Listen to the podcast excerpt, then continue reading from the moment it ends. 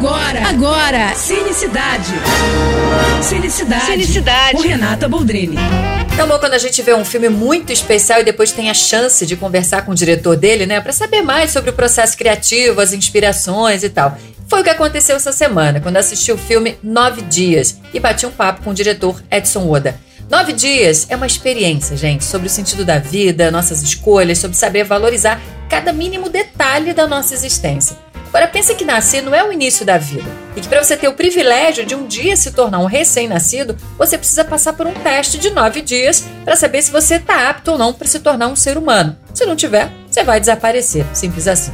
Pois essa é a premissa do longa que foi premiado como melhor roteiro no Sundance Festival em 2020 e que foi escrito e dirigido por esse brasileiro radicado nos Estados Unidos. O elenco ainda conta com Winston Duke, aquele de Nós, a Zazie Beetz, que fez Deadpool 2, Coringa, e o Benedict Wong, de Doutor Estranho, entre outros. Esse drama existencial está chegando hoje aos cinemas e vai estar na programação do Festival do Rio também essa semana. Já o meu papo com Edson Oda, semana que vem no canal da Ingresso.com ou no meu Instagram, arroba Renata Boldrini. Olha, vale a pena ficar de olho nesse filme e na conversa com ele também. É isso, tô indo, mas eu volto. Sou Renata Boldrini com as notícias do cinema. Você acabou de ouvir Cinecidade. Cinecidade. Com Renata Boldrini.